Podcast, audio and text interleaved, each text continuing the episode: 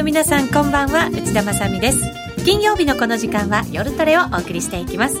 今夜も夜トレは FX 投資家を応援していきますよ。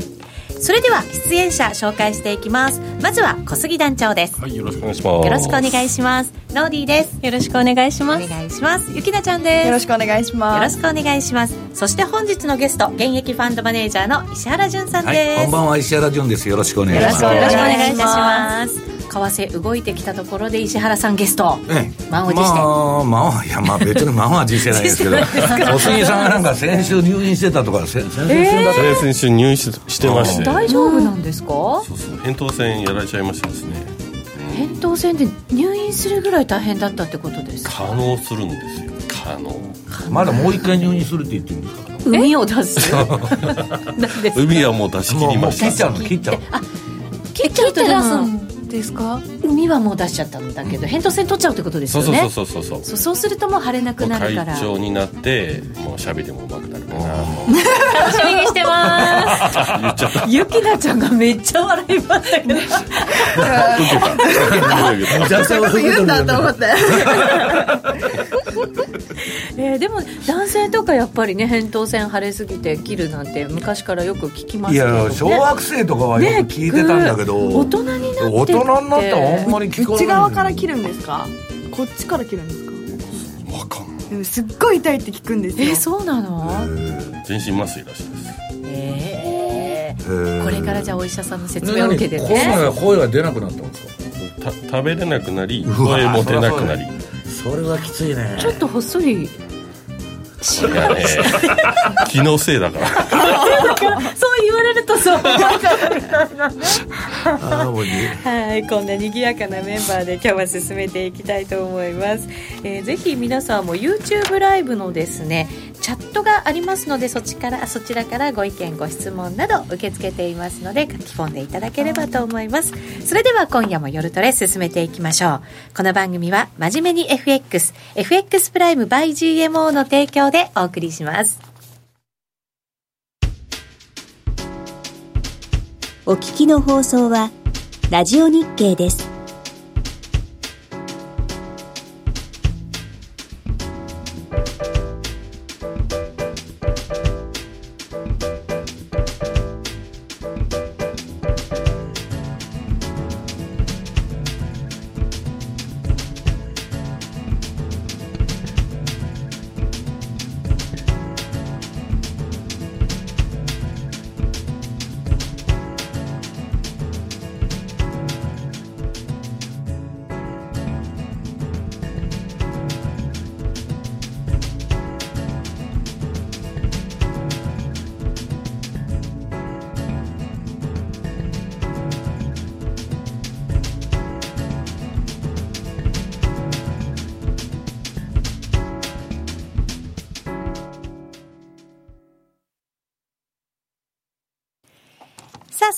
では進めてまいりましょう。改めまして今日のゲストは現役ファンドマネージャー石原潤さんです。よろしくお願いします。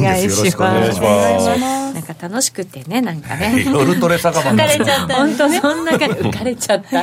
そうですね、浮かれちゃいました。はい。昔はね、トレード酒場トレード酒場って名前でしたから。タイトルだったんですよね。はい。この番組ね、名前が変わって夜トレになりましたけれども、はい。えー、さてさて、そんな夜ですが、為替は動いてますので、しっかり為替の分析もいただこうと思いますが、まずは石原さん、今日大量の資料もご用意くださったんで。いや、もう大量すぎてですね、ねまああのまあ、全部使うかどうか分かんないんですけど、まずね、FOMC。はい。まあ、一番世界の、まああのー、重要なイベントというと、アメリカの金融政策、これでまあ世界中のポートフォリオが動くと。でも、あのー、金利がまあ淡々とまだ上がっていくのは確かなんですけど、うん、もうイエレンさんがやりだしてからもう3年以上経ってて、うん、で、えー、中立金利、景気に中立な金利はいくらかということで、もうほぼ均衡してきたんで、うん、えっと、今年はまだ12月やると思うんですけど、はい、来年2回か、あるいは多くて3回やったら、そこでもう打ち止めしちゃうと。そうなるとね、えー、っと、ドルはもうそんなもん織り込んでますから、半分以上。はい。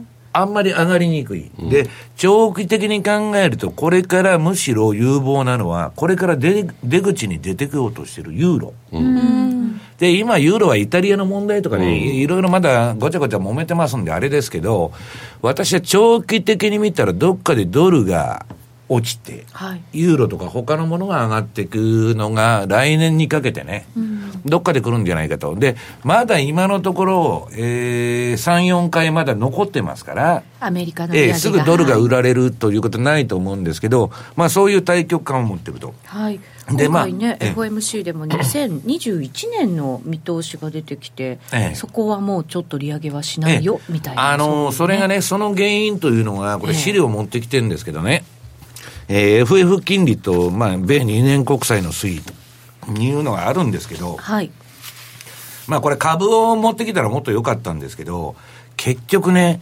FRB というのは、いつでもあのビハインド・ザ・カーブって言われて、本来もっと締めなきゃいけないのに、金利を引き上げて、あのバブルを抑えなきゃいけないときに、やり放題やらしちゃって。うん、で、まあ、直近の例で言うと、直近というか、ここまあ、10年、20年の例で言うと、2000年は IT バブル、狂乱のバブルになって、で、その後、いきなり締めすぎて、金利ガンガンガンガングリーンスパン上げまして、大暴落しちゃったと。で、今度、IT バブル崩壊したんで、これは大変だ、大変だと。で、今度またグリーンスパン金利下げまくってですね、はい。今度住宅バブルを起こしたと。はい、で、その住宅バブルも行く過ぎたんで、また閉めたら、サブプライムサブプライムからリーマンへとつながる金融危機になっちゃったと。で、これはえらいこっちゃと。いうことで、今度はゼロ金利から QE1、2、3やって、まあ、ジャブジャブにして、まあ、これ中央銀行バブルと呼ばれてる。で、それを、その今、あの、金利正常化に戻そうとはい、してるんです。でね、今までは締めすぎて失敗したんで、まあもともと利上げ自体は遅れてるんですけど、まあパウエルはね、もう途中でもう来年のどっかでやめるっていうことを匂わしながら、その、どういうんですか、えー、クラッシュを防ごうとしてると思うんですよ。大きなクラッシュを、ええはいこのままガンガンガンガン金利上げてったら、今までの二の舞ですから、そうするとね、それはいいんですけど、さらにバブルが走っちゃうかもわかんない。うーん。だって今すごくインフラ投資とかだってやってたり、減税もやってたりってええ。いうトランプさんのね。もう、景気の最高潮の終盤になって、またそれを、まあ、もっと上げるようなですね、減税から何からやってるわけですから、はい。そうするとね、その目先的にはすごくいいんですよ。そのバブルして相場が株も何も上がってくれるっていうのはいいんですけど、その反動が後で怖いなと。ちょっとやりすぎちゃう可能性もあるんだけど、ただ今のところは、えー私、まあ、セミナーなんかで言ってるのは、今年はまあ、バブルするのと、その崩壊するシナリオがあるって言ってたんですけど、えーバブル延命の方の形になってきてるな、とはい。いうことなんです。だから、じゃあまあ、その、賞味期限はどうなんだっていう話なんですよね。気になりますよね、で、これね、これだけアメリカ景気いい景気いいって言い倒しとるじゃないですか。あの、中国との貿易戦争ももうアメリカの勝ちだと。私は絶対そんなことないと思うんですけど。これ絶対にねなんかアメリカも影響がね貿易戦争っていうのは勝者がいないんで、アメリカも絶対にこれからいろんな問題が出てくるはずなんですけど、今のところまあそういう報道がされてると。で、おかしいのはね、これだけその後まあ少なくとも3、4回利上げするって言ってて、今回0.25金利上げた途端に、米国の10年債、10年国債の金利のチャートがついに冷やしがあるんですけど、はい。下げちゃった。そうなんですよね。あの日下げましたもんね、ええ、だから一体何なんだこれはと。よっぽど景気の見通しにね、えー、米国債市場は自信がないのかなっていう話になってくるわけですよ。で、かといってこのところわーっと上げてきたでしょ。はい。この金利上がってるじゃないですか。なんかこれ3%型に入ってきた感がね、。これはなんでかっていうと、次に原油のチャートがあるんですけど、え関係してるんですか？ええ、あの、景気サイクルの終盤には、あの、コモディティが上がるんです。景気が終わりそうな最後の場面のな、もう、もう最終コーナーっていうかね、うんぬんに入ると、いつでもコモディティが上がってくるという現象があって、お金の流れがだから、ん他に行ってたところも行く場がなくなって、ええそういう狭いマーケットにも流れていくってことですかね。まあ今までの傾向を見ると、まあいろんな諸説あるんでね、これがこうだっていうのは言えないんですけど、まあ、最近もう、あの、それこそピムコから何からって、いろんなとこから、そのコモディティがこれから上がるんだと。私はそんなことはどうなるか知りませんけど、いうレポートが出てくるのは、で、原油も100ドルまでいくとか言言っとるわけですよ。で、トランプがけしからんと、また、オペックに文句を言ってる。で、金利上げるのもけしからんって言ってるわけですけどね。いろんなところにね、え ーもう何でもけしからんと。はいで、まあ、今、皆さんね、うんと、ユーロを見てると全然動いてない。ユーロ、そう、まあ、レンジの中ですかね。レンジレンジ相場、うんまああの、ユーロドル見てるとレンジ相場と、まあ、後でチャート見せますけどね。はいそうすると、えっ、と、ど、まあ、あの、今の相場何かっつったら、株高、円安なんですね。株高、円え安。はい。で、株上がると、クロス円はもう株と同じ動きしますんで、はいクロス円が上がって、で、ドル円も上がると。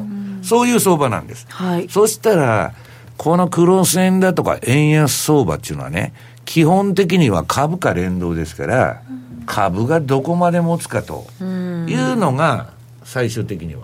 今、金利とかあんま関係なくて、貿易戦争も関係なくなってて、私はちょっとね、それ舐めすぎてると思うんですけど、あれだけね、いろんなことが起こってるんですけど、もう完全無視だと。私の友達のね、証券会社の社長がもうしょっちゅうアメリカ行っとるんですけど、それアメリカでどう言ってんだと。いや、貿易戦貿易戦争も何も報道されてないと、ほとんど。ええいや、気楽なもんですよ。で、減税分ガソリンが上がったんで、それは飛んじゃったけど、別にまあ生活が苦しいってわけじゃないと。で、切り離してね、で、現場のそのいろんな証券会社のディーラーとか、まあファンドマネージャーに聞くと、トランプのことはとりあえず忘れようと。とりあえず忘れよう。そんなことがね。いやいや、政治は絡んでくるわけですけど、特に為替なんかは。はいいや、もう切り離せと。で、アメリカの景気指標と企業業績がいいうちは、買って買って買いまくるぞと。ああ、株をね。うん、いうことになってるわけです。全く切り離してる。で、この前新聞社の人に会ったら、いや、そうじゃないんだと。トランプはもう持たないと。これだけ世界中に喧嘩売ってね、アメリカの覇権放棄みたいなことばっかりやってるわけでしょ。もう全部から手引くと。で、アメリカに今までぶら下がってた日本だとか、まあいろんな国あるんですけど、全部もうやめてくれと。いうことで、えー土離れして独立を促しとるわけですよ。中国もその一人ですよ。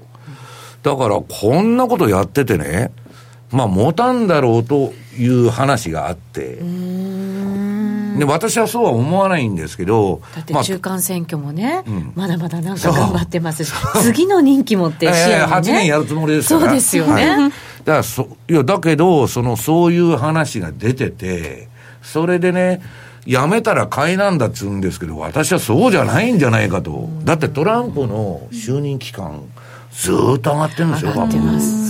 でトランプが当選したら暴落だって言われてるのに上がってるのに、やめたらですね、上がるのかと。まあ、極めて疑問なんですが、まあ、要するにね、弾劾の問題も含めて、まあ、その、既存の勢力に対抗してトランプやってるもんで、まあ、いつでもそういう可能性あると。で、そういうことはまあよくわからないんですけど、とりあえずね、金利の方から見てみると、はい。まあ、ざーっと、まあ、これ、対局間の話ですよ。今の目先の話でなしに、まあ、ちょっと、遠くまで見てみると、えー前回の金融危機、リーマンショックの時には、これ2006年と2007年のアメリカの利回り曲線。皆さん、利回り曲線って何かっていうと、3ヶ月から、まあ30年までの金利のレートを結んだ線。で、普通は短期が低くて長期が高いと、右肩上がりにならなきゃいけないんですけど、えー、リーマンショックの前の2006年にほぼフラットになって。はい。うん。で、フラットになってから、これ茶色い線がそうなんです。で、右側が SP500 のチャート。はい。フラットになってからまただいぶ上がってるじゃないですか。一回ドソンと来たんですけど。で、実際に暴落し始めるのは、平坦になってた、横ばいになってたイールドカーブ、利回り曲線が、むしろ準イールド。短期が低くて長期が高いっていう風になった時にドカーンとくるんですよ、いつでも。で、その後もっとイールドカーブが立ってきて、本当の右肩上がりに戻ってくる。それなんでかって言ったら利下げするからですよ。株がクラッシュしちゃってるので。ただまあそういう現象が起きてると。でね、うーん、えーっと、それで、えー次、えーっと、に2000年2000年と2001年のイールドカーブ見てみると、IT バブルのえ時です、ね、これ逆イールドになって、うん。で、すぐドカンと来たんです、この時は。へえちょっと流れが違った。で、でまあ、その後の推移見てみると、準イールドになったと、ちょっと右肩上がりになると、さらにガーッと下がってくるわけですね。で、今現在どうかと、ちょっとこれ、あの、資料間違ってまして、2008年じゃなくて、2018年9月26日現在。はいこれが足元のものですね、まあ、ほぼ横ばいに近づいてきてると。あそうですね、だけど、それを考えるとね、えー、賞味期限は、まあ1年から1年半ぐらいずれてくるんで、完全にフラットになっても。はいで、まだフラットになってないわけですよ。そうすると、うまくトランプが経済回してですよ。まあ世界経済もそんな悪くならなくて、えーうまくいくとですよ、ベベストシナリシナリオで。あと2年ぐらい、このバブルは延命してもおかしくない。2年か。この SP500 すごいですね。これ見たら、ちょっと怖いよね。いやだってね。リーマンショックの前とかがこの位置なんですよね、はい。ちょっとなんか改めて並べてみるというだかすごいですね。いや、今年の年初にね、ちょっとアマゾンを買ったわけですよ。はいおお前、アホかと。みんながボロクソに言われて。もう高くなってるんじゃないかともうそう。そっからまだ7割上がってるところです。どう、どうなってんだと。なんか目をつぶって帰ってこれのことだったんですねいや、だいや、目をつぶって買えないんですよ。180倍ですから、PER。だけどね、まあ、アマゾンの話はどうでもいいんですけど、したらね、まあ、今そういうことで、のりしろがまあ2年くらいあると、最大。これだからもっと上がるかもしれないってことでしょ去年こんな話してたねってただし、景気サイクル的には、どうも来年の3月ぐらいでピークになっちゃうんじゃないかっていう今、レポートが多いんですよ。えーそんな前倒しでなぜですか？早ければ。早ければか。ええ、それはね、センチメント系の指標は強いんですけど、例えばね、半導体とかもう全然ダメになってる。あの、ソックス指数っていうのはかなり下がってるし。そうなんなかなか上がで、例えばね、富裕層のその金の動きを見ると、はい。あの、あれ、サザビーズとか、そう、オークション会社の株とか、今年の6月からえらい下がってきたり、で、あと今のアマゾンとかファングも、この前1兆ドル達成して、とりあえずそこから動き止まっちゃってる。で、ダウの輸送株もそんないいことないし、まあ、いいとこ取り相場で順繰り順繰りに回して、あっち行きこっち行きしてるんですけど、内容はそんな良くない。えそれでアメリカ株が上げてる時もね、例えばオン、えーボリュームバランスとか、出来高伴ってるかちょっとそうでもないんですよ。だから極めて、まあ脆弱な行動ではあるんですけど、それでも上がっていく。で、下がりもしないという確信があって、まだ、それこそ自社株買いの資金がくっさるほどあると。もう本国投資法で帰ってきた資金から何から、ね、税金、あの、安くなったんでアメリカに全部戻したと。投資する先ないから、全部自社株買いか M&A にしか行かないという構図でね。だから株価がねええ本当下がらないですよねただし、ただしですよ、皆さん、はい。それで、それだけの話を聞いてると、カンカンの強気でまだいけるっていう話にはなってくるんですけど2ね年。もいけるかもしれないっていうね。冷静に考えるとですよ、今これあの、バフェット指数っていうのが、えー25ページ、かなり資料の後半ですけど、25ページ。これね、この U、あ、これ URL 持ってこなかったんだ。えーっとね、えーっと、もうこれいつでも見られるページがこれあるんですけどね。はい。バフェット指数。はい、あの、これ株の時価総額と、えーっと、GDP の比率です。はいで、今株の方が、まあ、時価総額がわっと増えて150になってると。で前、これ IT バブル前にそのぐらいになってるんですけど、これ見ると、かなりバブルっぽいと。ぽいですねはい。で、次にですよ、このバフェット指数中くらいですから、その大金持ちのウォーレン・バフェットさん。はいバフェットの率いる保険屋のね、バークシャー・ハサウェイっていう会社の現金比率をこれは並べた数字なの。で、バフェットの真骨頂は、あの人は buy and hold の人でなくて、暴落した時に必ず大底で買うんです。で、天井で外す。うまいですよね。その嗅覚というか、はい感性とチいうか。ェリーコーラしか飲んでないのになんであんな頭がいいんだと。本当ですよいや。、バフェットってね、小さいボロボロの家みたいなところで運用しとんですよ、今でも。えー、あんまり贅沢してないって言いますよ全然ね。してませんよ。で、チェリーコーラ1日3本か4本の飲んだら、それで幸せだと。で、こんな端末なんか何も置いてませんよ。四季報みたいのがどんどん置いとるだけで。ええそれでどうやって分析するいや、そういう人だから儲かるんですよ。何にも欲がない。でね、今、えっと、このね、その、これバフェットの現金比率、前回ピークになったのが2006年の12月。ほぼ2007年ですよ。うんうん。そっから何が起こりました？サブプライムローン、うんショック、リーマンショッで、ク。リーマンショックと。はいで、リーマンショックの時見てると、2008年12月には9.1%に減って、買ってるごさーっと株買っとる。で、これ、株買っとるどころか、ゴールドマンからはタダでストックオプションもらっとるような、まあいい条件でね、ボロ儲けしてるわけですよ。だから、えーバフェットさんのすごいとこは、まあ、ライフサイクル考えて、我々の運用っていうのはね、7年から1回の暴落を必ず買わないとダメだと。途中で買ったらダメですけど。はい。で、まあその話を置いといて、今、えー、2017年の9月段階で14.2%。これだから2006年の時に近づいている。で、今もうバフェットのし資産はこっから増えまくってまして、これね、今15%ぐらいが彼のポートフォリオの中で現金持ってるんですけど、なんと日本円にして11兆円。11兆ですよ。笑うしかないよねもっと金使えよと。チェリーコーラつって 飲んでる場合じゃねえだろうと。そうですよ。もっといいもの飲んでいただいて。いうことでですね。えというと、さっきのあと2年ぐらいあるんじゃないかっていう話のね、絡みで言うと、バフェットの現金比率っていうのは、去年のまあ第4クォーターぐらいで、いまあ大体ピークになってんで、そこからまあ1年かに、これも2年ぐらいだろうと。1年か1年半。まあそういう意味ではね、かなり終盤戦に入ってるんじゃないかという気はするわけこです。のバブル相場えも。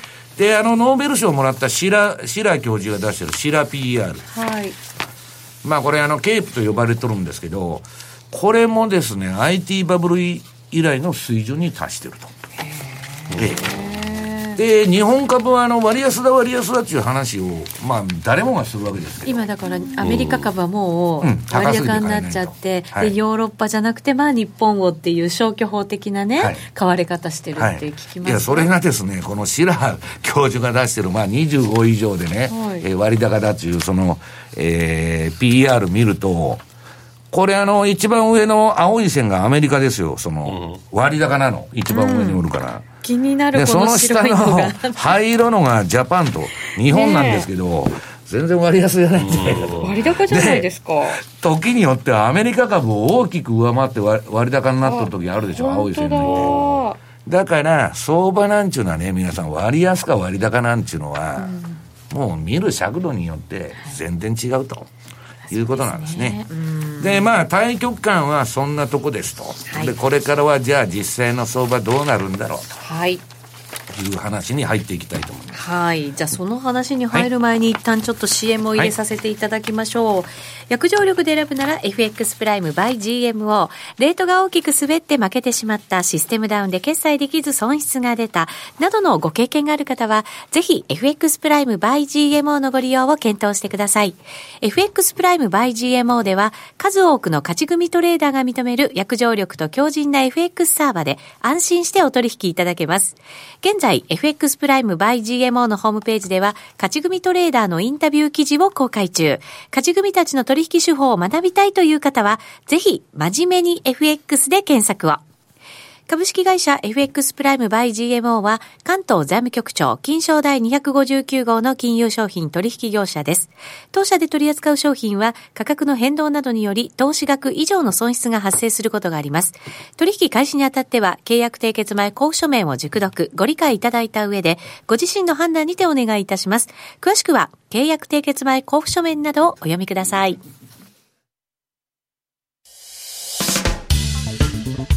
お聞きの放送はラジオ日経です。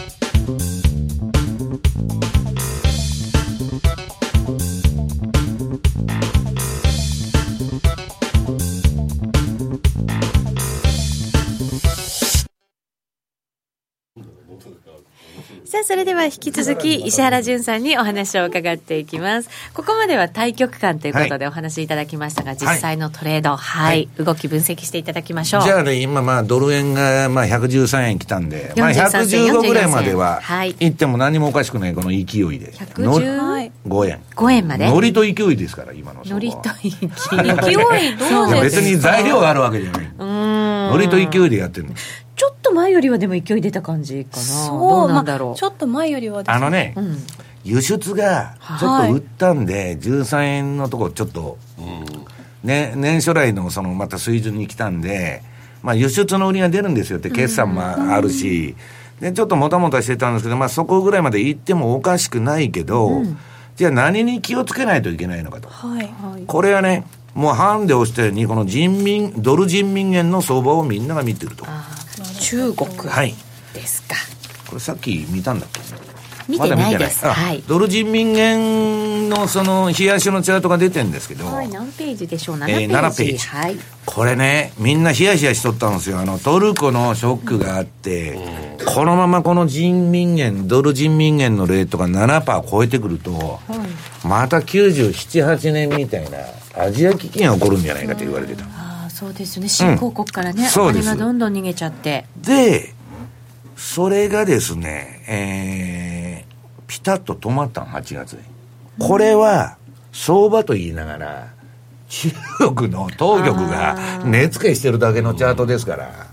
これだから、ええこれ以上いっちゃうと下がっちゃうと,、えー、ともうそのお金の流れが止まらなくなっちゃうっていう恐れがある、ら資本流出の恐れもあったわけですす。よね要するに通貨安で。はいで、まあそれを止めて、その後ね、この前李克強中、あの、首相が出てきて、中国は人民元安誘導をこれしとったわけですけど、しませんと。明言したんです。夏のダスダボス会議って言われる、あの、経済フォーラムでその発言して、で、それからずっと横ばいだから、はいこれが横ばいのうちは貿易戦争も何も関係ないと言ったれという人ばっかになってるわけです。で、もう一つやばかったのが、えーっと、じゃあ月足見てもらおうかな。上海総合指数。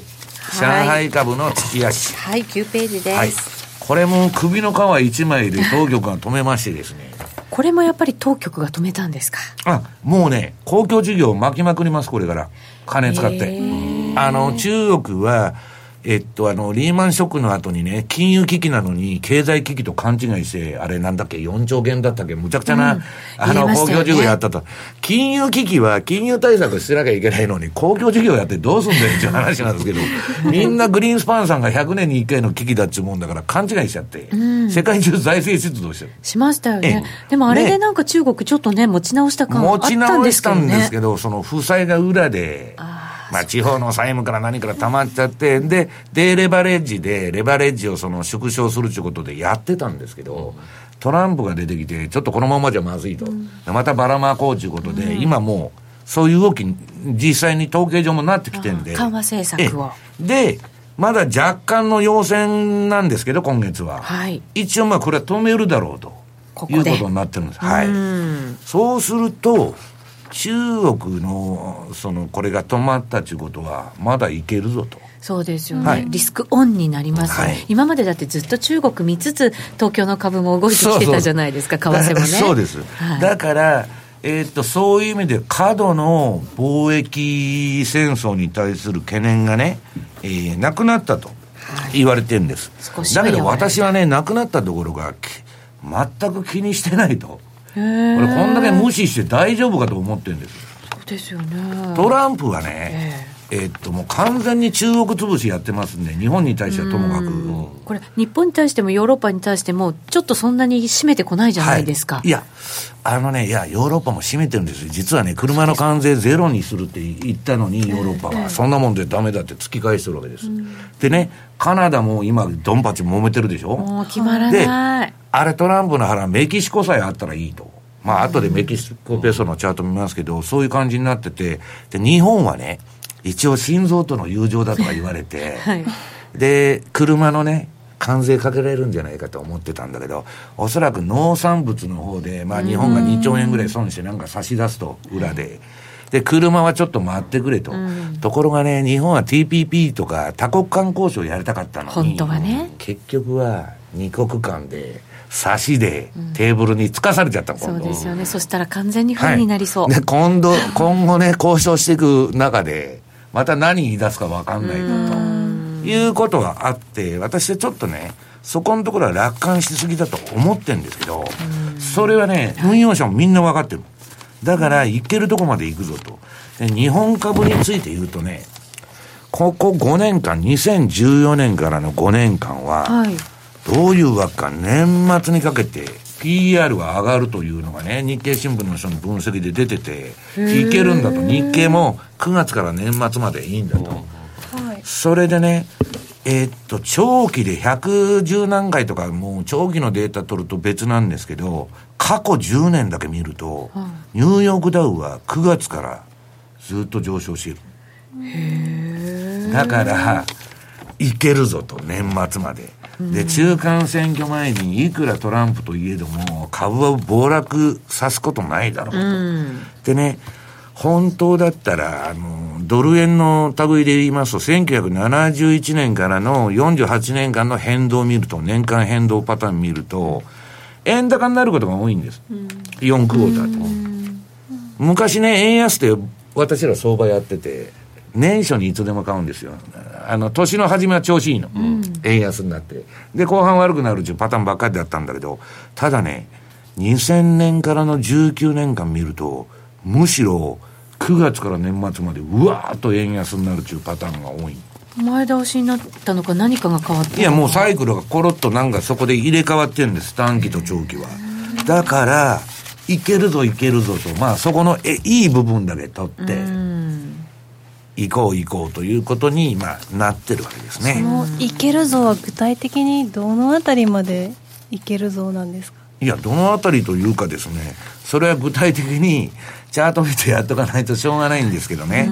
まあ、ドル円で言ったらね、まあ、私はその115円ぐらいがいいとこだと思うんですけど、まあ、人によっては17、8円まで伸びるとかね。うん、言う人もね、うん、だから、その、それはね、持ち合いがものすごい長かったんで、あの、日本株も。はい。日本株が結構いったら、ドル円もちょっとついていくんじゃないかという発想の、日本、あのーレンジブレイク知ってるんでね、結構で日本株はあの外人のショートが溜まってるでしょ。うん、そうなんですよ。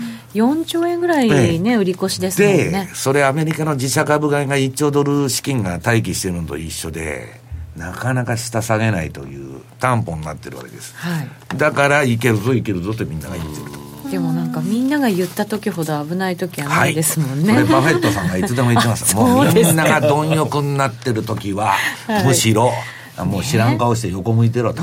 で、みんながダメだダメだって言うと、あの人究極の逆張り投資家だだからそこで買いなさいと。はい。で、それはね、言われ、耳で聞いてると分かるんですよ。だけど実際に、おう、大底だと。なった時に、金がないんですね、いつでも。自分も私もやられてますと。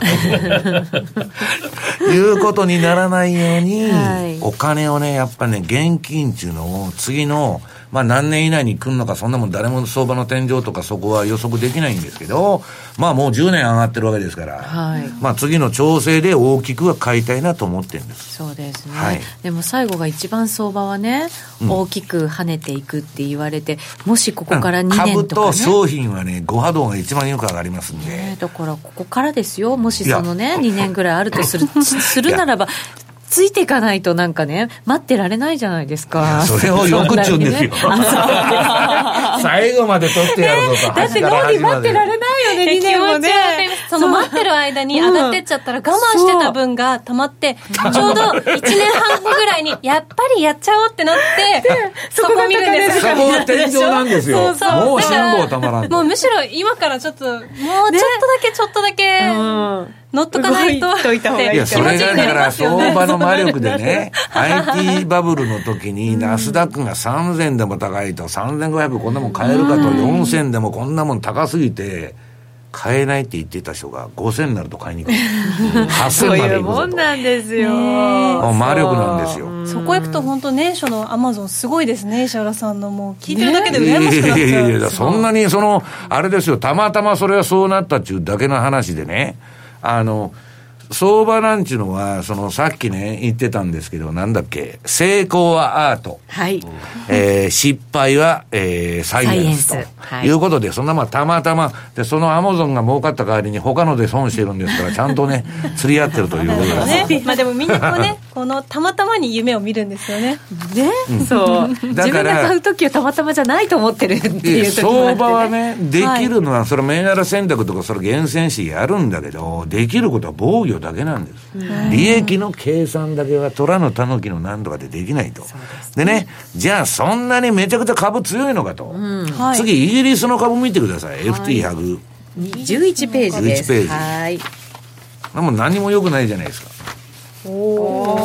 この前まで下がってて、それ埋めただけと。世界中株が上がってるから、ほんで、なんかね、足元戻ってきたなって感じはしてたんですけど、こんなに下げてたんですもんね。で、でもこれも持ち合い離れしてボーンと抜けちゃって、それを前に埋めてると。と、こっから上上がっていくには、この持ち合いのとこの売り物をこなさないといけないっていうところまで今来てる。ああ、なかなかやっぱりね、戻れないですね。私はさっきユーロは長期的にはこれからどっかで金が入ってくるかもわかんないと。はいあの、出口政策で金利上げてきますから。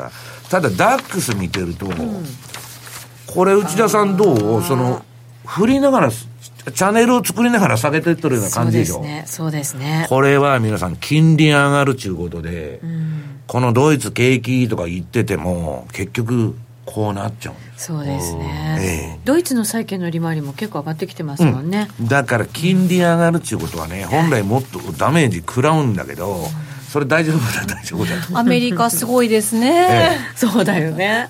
だってまだ上がってないのにこんなにダメージ食らってるドイツがいるのにでね、本当にそうだよね。うんで、まあ、じゃあ、調子いい日本はどうかと、まず週足から見てもらうと、はい。今始まるかどうかっていうところで、週足ベースで見ると。この標準偏差と ADX が下から一番低いどん詰まりからちょっと上がってきたと。ちょっと大きな相場になりそうな予感がするこれね、じゃないですか。前に2回相場やってるでしょ。赤いチャートになってる時、買いトレンドはいの。これと同じ幅ぐらい上がるんじゃないかっつって、まあ私の周りで日本株買ってる人はそういう川算用をしてるわけです。川さんよ、石原さんは違う意見なんですか？だってこれ、私はいきそうですよ。私はあのーあのーアメリカ中心にやってるんで、はい。あまり日本株触ってないええ。いや、日経平均は昔すごくいい相場だったんですけど、今当局が手を突っ込みすぎてて、なかなかね、やりにくい相場なんで。で、次、まあ、冷やし見たら、よし見て、はい。あら、これも始まってますよ完。全に綺麗な買いトレンドで真っ赤っか。ねえ。うん、チャート真っ赤っかで、これもう買いトレンドでイケイケどんどんなってるなんか久しぶりの本当にちゃんとした会話っていうね。という感じね感じですよね。で、この日経が持ってるうちは、これ週足とね、日足のね、はいまあ後であのーチャートも見せますけど、まあ ADX とかそういう指標を見て、あの、今後の相場をまあ注意深く見てっていただきたいんですけど、次にね、ドル円。ドル円。はい。これもね。じゃあ、これはもう日経平均の、えー、映し鏡みたいな相場になるんです。はい。株が上がってるから為替も円安、円安だから株高とうん。いう交互の好循環に今なってて、もうこれは買いトレンド、まっそうですねしぐらと。。継続中。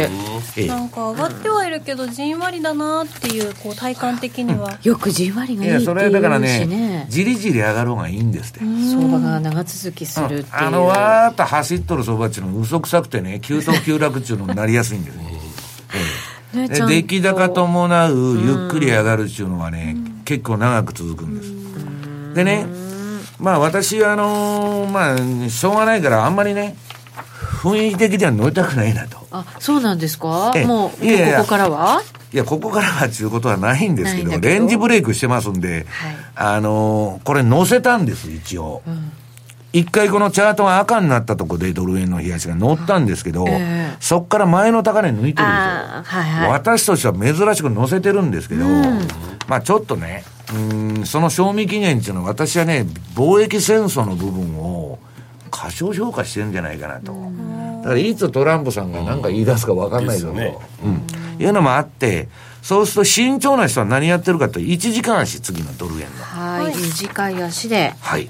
小刻みに。この小刻みにやってるとちょこちょこちょこちょこ、えー、取ってる方がまああの手堅いですね。大きな損はしないし、そうですね、はい。巻き込まれないですよね、はい。変な動きでね、なんでドル円にそんなに、えー自信が持てないかというとね、はいこのユーロドル次、冷やし見てください。はい。ああ分かりづらいこれ。このもん何にもトレンドも何もない。うん嫌ですねこれ。うんなんか、うん下にも行ききらない、上にも上がりきらないみたいなね。こ。ういう時って買ってもダメ売ってあもダメ売ってられんな時ですよね。買ってやられ売ってやられうん本当に嫌なだ時から、ちょっとこれ、あのーどういうんですか、えー、次ユ、まあだからユーロドルがこんなんだから、ドルインデックスもそんなに上がらないし、なんか円安だけのね、雰囲気相場じゃないのかなという思いが頭のどっかから抜けないんでね、あんまりでかいポジション持ってないんですけど、まあそれでもね、ユーロ円からポンド円から、これはまあ私のね、標準偏差ボラティリティトレードのシステムなんで、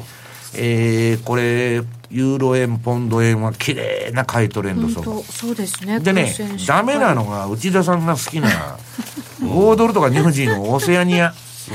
これやっぱ中国の影響ですかねうん米中絶対あるとのね思う貿易摩擦のねそれと、利上げに行くっていう話が全然出てこない。ないですあのもっと長引くだろうっていうね、ええその貿易戦争は、アリババのマーさんが30年間続くって言ってるんですよ。ええだから私はね、いや、30年間続くかどうか知らないけど、トランプだけが中国に行くしじゃないんです。実は、民主党、アメリカから見たら中国に製造業全部やられちゃったっていう思いは、当然自分の選挙区代表して、民主党も共和党も来てるんで、中国に行くしっていうのは多いんですよ。ところが、まあ、時の政権のね、ヒラリーから始まった民主党政権は中国がスポンサーだったんで、すごく手厚く葬ったわけ。だけど、中国にやられたっちゅう国民感情があるんで、中国叩きに関しては、共和党の一部、あ共和党も民主党の一部も、すごく賛成なの。だから、そう簡単に終わらないと思っといた方がいいんじゃないかなと。でもどうなんですか？これアメリカが製造業を取り戻すみたいな感じのってそれはこれから取り戻せないと思いますでしょ？そうですよね。もう終わっとるんですから。だったらねもっと違うなんかこう切り替え方でねなんかこうトランプさんはできないものなのかしらとだから製造業ダメになって、はい。今度は貿易赤字はしょうがないと。その代わり、ウォール街、金融の黒字で食おうと。で、中国に米債買わして、うん。ぬんちゅう体制でやってきたんでしょ。それがリーマンショックでおかしくなっちゃった。もう金融資本主義もダメだと。なんでダメかっていうとね、皆さん、貧富の差が拡大しすぎて、もう資本主義やっていけなくなった中間層が全部没落して。だから次の道を模索しとるんですけど、とりあえずはみんな、中間層が没落してみんな貧しくなって貧富の差が開いて1%の人がね、数パーセントの人が国民の富の半分持ってると、そんな国になっちゃったと、これはもう資本主義は中間層がいないとやっていかないんで、でそこでね、トランプがその不満を集める形で大統領になったわけですよ。そうですええ。ね、だから、そういう経緯がある以上、この流れっていうのはね、そう簡単にトランプが辞めたからじゃあ、変わるかっつったら、ちょっとね、貧富の差が開きすぎた。求められてトランプさんがこういう時代に誕そ生したっのてことですよね。金融資本主義でウォール街が儲けて、それのトリクルダウン効果っつって、それが下々まで回りゃよかったんですけど、何にも回らない。IT とウォール街だけが金持ちで、あと全部落ちてると。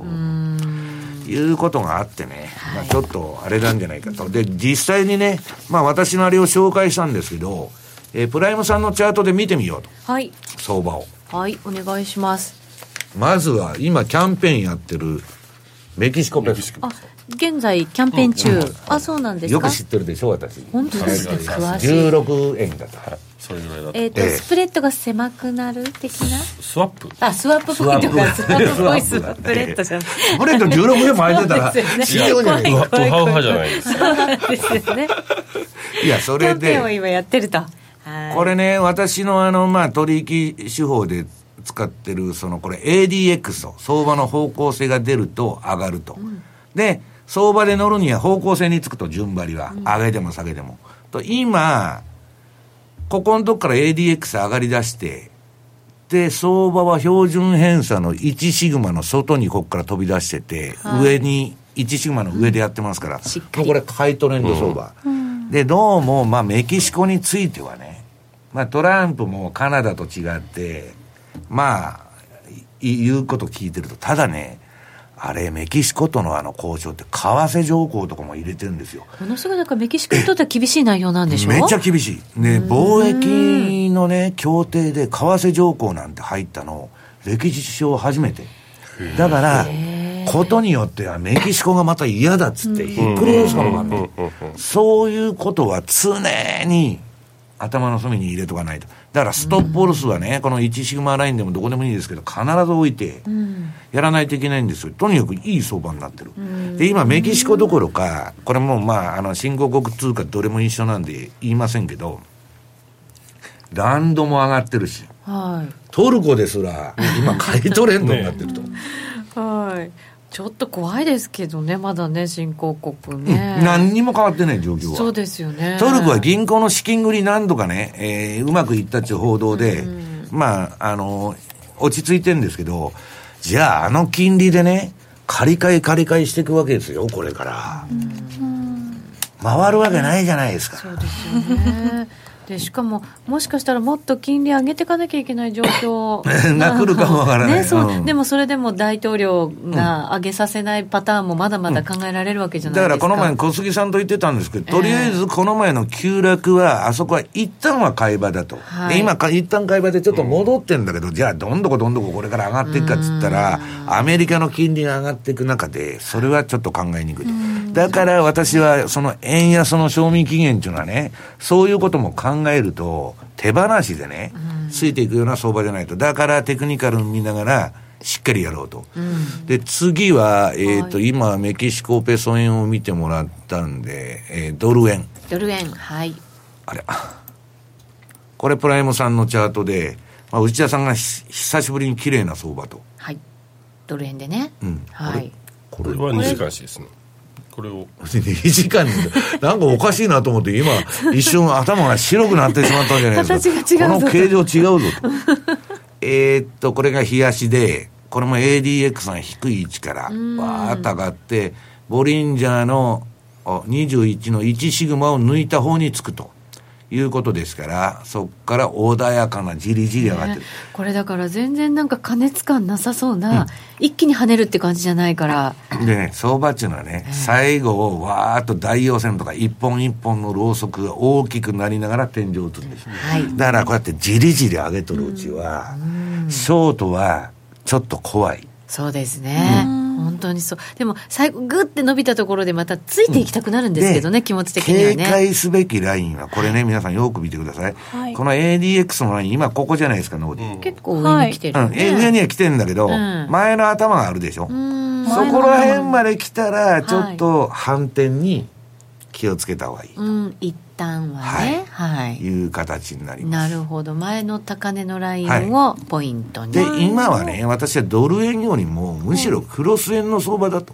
あれ、小杉さん、これ、あちょっと隠れてまあすね、そうだ。ユーロ円とかですかね、うんそうするとねユーロ円。はい。あ、これもなんか足が違う。東ですよ。あ、これ冷やせなの？い意外にレンジ。え？あれ？ユーロ円冷やし、ああ、そうだ、ユーロ円はもうトレンドが終わっちゃった。ねええ？あれ？ええちょっと待ってそうですか？よ。あトレンド終わっちゃってるわ、これ。終わっちゃってるはい。あれ、でもここ1シグマだから、あ、終わっちゃってるって今日終わったんだ。ユーロドルも今日ねちょっとね、はい今3日間ぐらい下げてきたりしてますもんね、うんユーロドルね。となると、一旦私の定義で言うとですよ、この移動平均の上の21日ボリンジャーバンドの1シグマの中に入っちゃったと。はいもうこれは利食いとはい。いうことで、一旦終わりと。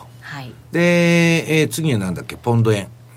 うんと、お雪永怖い怖い。こうチラって見に来じゃじゃ馬今度やってるんですか？ノーディーも好きでしポょンド円ない私私ね今月ポンドで痛い目ばっかり見てるんです。ユーロドルで作った利益をポンドで飛ばすっていうことをね。私ねポンドだけはいつも思うんですしかもね、触っちゃいけないって、先週夜トレでも言われたんですよ。言われたのに言われたのに好きじゃないですよ。そうそうそうそう。なんかないろんなところで勝手な会話が出まね。放課後みたいな感じ石原。さんがポンド好きじゃないって聞いて、私もちょっとそこからフェードアウトするようになりましたい。や動いてね儲かってる時はいいんだけど、早いですね。僕何が嫌かっつうとねなんで上がってんのか下がってんのかわからないのこの通貨。いつでも、私もポンドでいい目にあったことがあとねない。これでねえっと、ポンドっていうのはアメリカの前の覇権国じゃないですか。で、そこからまあ派遣がアメリカに移ったと。そうするとね、71年から見ても、1と2の往来なんですよ。大きいレンジ、株ならそれこそね、えっと、ニューヨークドーム持ってったら右側からで、めちゃくちゃ上がったんですけど、ポンド円71年に買っててもね、1と2のぐるぐるぐるぐる往来やってるだけ。だから、この通貨はね、本当にね、うんちょっと、なあの、ユーロ円は理解しやすいんですけど、ポンド円ってなんで上がっとるんだ、下がっとるんだと。なんか発言でいきなり勢いが出て上がったり下がったりした時の勢いのつけ方の半端ないよね。半端ない。で、落ちる時も半端ない。こう動いた時なんでって思ってでもとりあえず数字についていくとなんとなく成果が上がることもあるんですけど、こう損切らされる回数も多い そうですよね。で、証拠金も高いしね。そうなんですよねなんかなんで下がってるか分かんないけど売ってみようってやってたらこうブレグジットの時にどんどんどんどん売り増しててすごいことになったこともあるんですよ ブレイクジット。ブレイクジットってなんか思い出があるんだ。思いえ内田さんの思思い出か。ゴルフ場の思い出そうが。です痛い目に遭いましたよその日ちょうど北海道に出張だったんですよで、朝すごい利が乗っててね。それでで飛行機に乗ったの。で向こうに着いて入れてなかった。10時ぐらいとかで向こうに着いたらそしたらすっごいいや、それ飛んでるんじゃないんですそう。でも飛ん飛んでましたよ。ポジションなかったんですもん。強制ロスカットされて。でさカーって熱くなってきてそんなねブレグジットなんてやるわけがないですよあねでまた買うわけですよ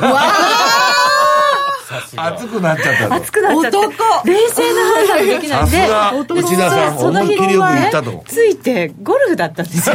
ででポジション持ったままゴルフ回り始めてで途中でポッと見たらまだないの。でまた同じこと3回繰り返して3回ロスカット。かそれでちょっとずつポジション数を減らしながら。そう。もう買えなくなってくるからね。どんどん。そう。だけどもうパンパンに持つわけですよ。取り返そうとあ、するから。25倍で言ってんだ。そうそうそうなんですよ。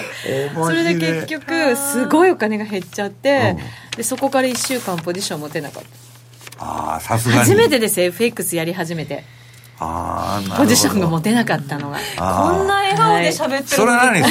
相場に対話して恐怖感を持ったんですか？恐怖感。いやよくわからなかったです。なんかもう戦争あもう本能みたいなものうん。が働いたんですかね？もうなももっとなくしちゃいそうな気がしたのかもしれないんですけど持てなかったですね。でもレバー高くてよかったですね。そうなんですよ。切られる分がちょっとずつ逆にね。だったっていう。そう逆なんだよね、みんなレバーで低くしようとして、で深く持っちゃうじゃないですか塩漬けも長くなうんる。でも私パンパンで持つからすぐ切られるみたいなのが続くわけですよ。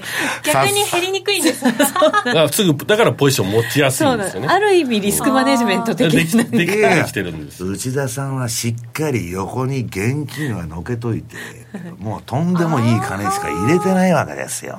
まあそうまあもうね。でもねそうすることにしました、うん。はい、でもその時の損は一応トランプさんの時に取り返したんですよ全いや部。仏の顔も3度までじゃないけど普通2回ぐらいでやめますよ 本当強制ロスカットだってそんなブレグジットなんてすると思わないですよ。すると思わない。ね思わないですよ。ください。よ 一日ですよ。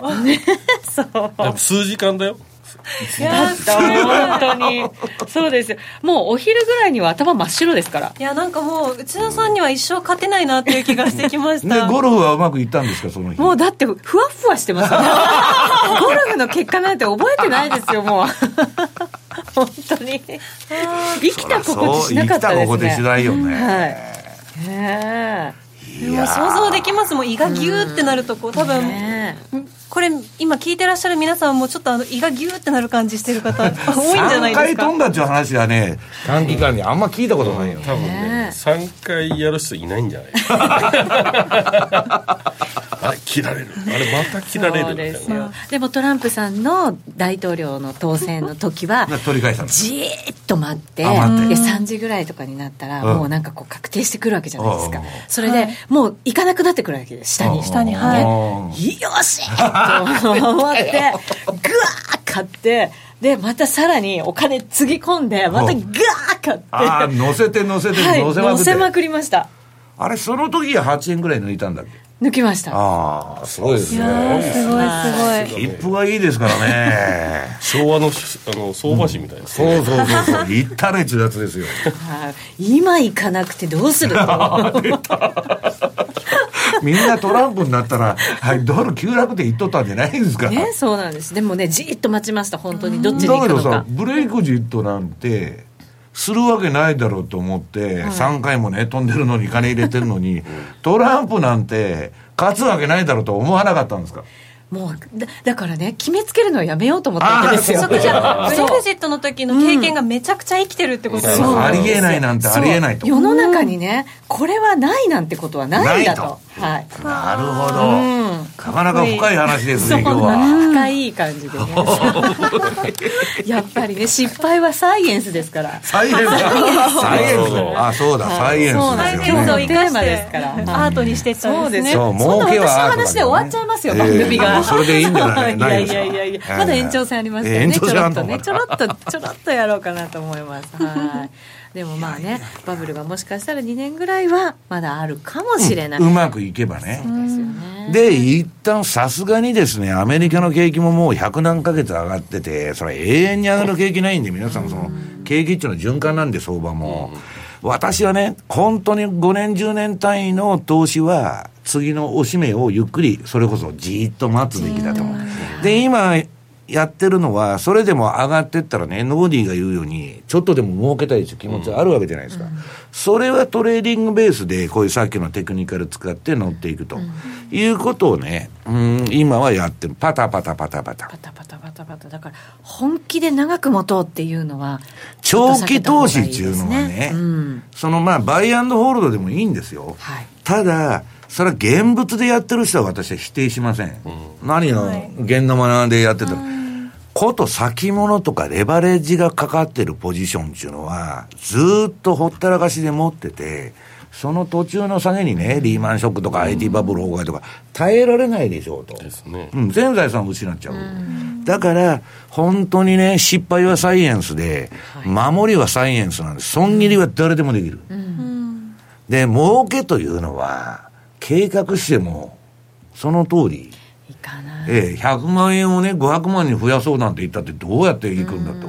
だけど、100万円が80万に減ったらストップロス入れて、とりあえずやめようっていうのは誰でもできる。そうですね。損はね、はい自分で限定的にできるわけですだよね。から投資で最も重要なルールっていうのはね、私もこういう手法だとかなんだとか言ってるんですけど、最終的にどんな手法をやってる人も当てはまるのが守り。はい要するに資産管理。これに尽きると。で、資産管理で余裕がある、さっきのバフェットみたいに現金で11兆円もね、次3円来たら買おうと、温存しとる資金がある人は買えるけど今ね、もう目いっぱい言ってますと。はいで、例えば明日なんか起こって、ドーンと来たと。もうどうしようもないですよ。うん、本当そうですね。ええだからしっかりだから守りながら。投資は常に余裕を持ってやらないと、追い込まれてやる勝負っていうの負けるでしょ。